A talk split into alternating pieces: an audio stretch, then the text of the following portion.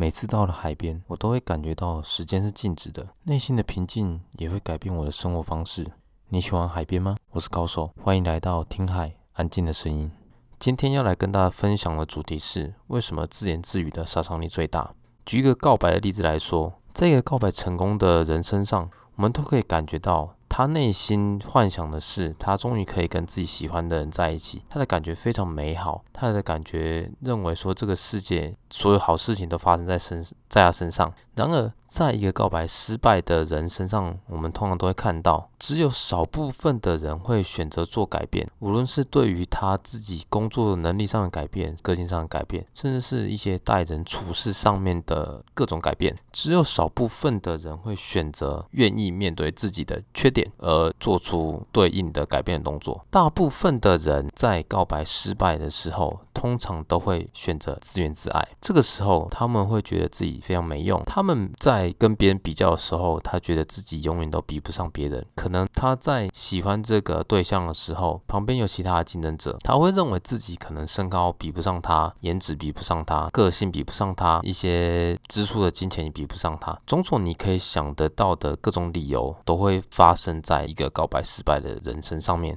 他们做的地方在于说，他们会放大一些非常微不足道的瑕疵。会让自己在别人眼中其实看起来是一个还不错的特质里面，他们可以鸡蛋里面挑骨头，不断的告诉自己永远都比不上别人。接下来他就会产生一个循环，他会告诉自己，因为他在这一场告白的战役当中失败，他会开始慢慢的真的觉得自己没用。只要他一而再再而三跟自己讲了十次、一百次、一千次，到最后他真的就会变成他口中所说的那个 loser 了。为什么这种事情总是一而再、再而三的发生？这都是因为我们自我认知的系统出了问题。一个完美的系统通常都是建立在过程、沟通跟工具上面，而这三个要素里面当中最重要的就是沟通。这个沟通代表着我们如何看待自己，我们如何跟自己内在沟通。也可以说，你到底有多好，或者是你到底是一个多糟的人。这样的机制可以连接出来一整个过程，在好的方面，我们可以用来说明是一个人可以独自的生活，或者是他可以完成某些简单的事情、简单的任务。在更小的事情是，他可能连中两百块的发票都觉得他的人生其实是非常美妙的。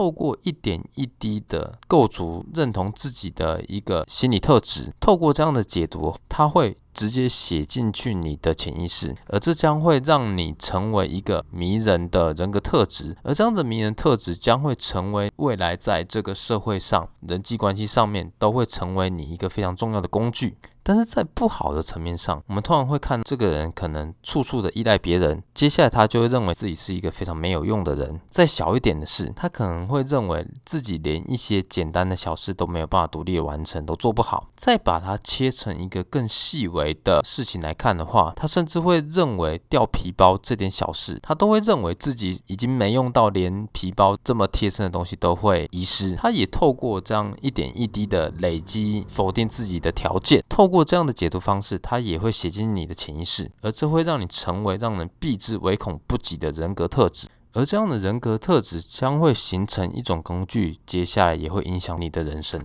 你有听到重点吗？重点是你怎么看待你自己，你接下来就会成为什么样子的人。我想你可以试着多了解自己擅长的事情以及喜欢哪些东西，你可以投入更多的心血跟精力去做你喜欢、你擅长那些事情。你可以把这些事情所得到的那些成就感延伸到其他层面，让其他层面的好也回过头来影响你这个人，让你这个人变得更好、更加的完美。我是高手，我们下个礼拜见，拜拜。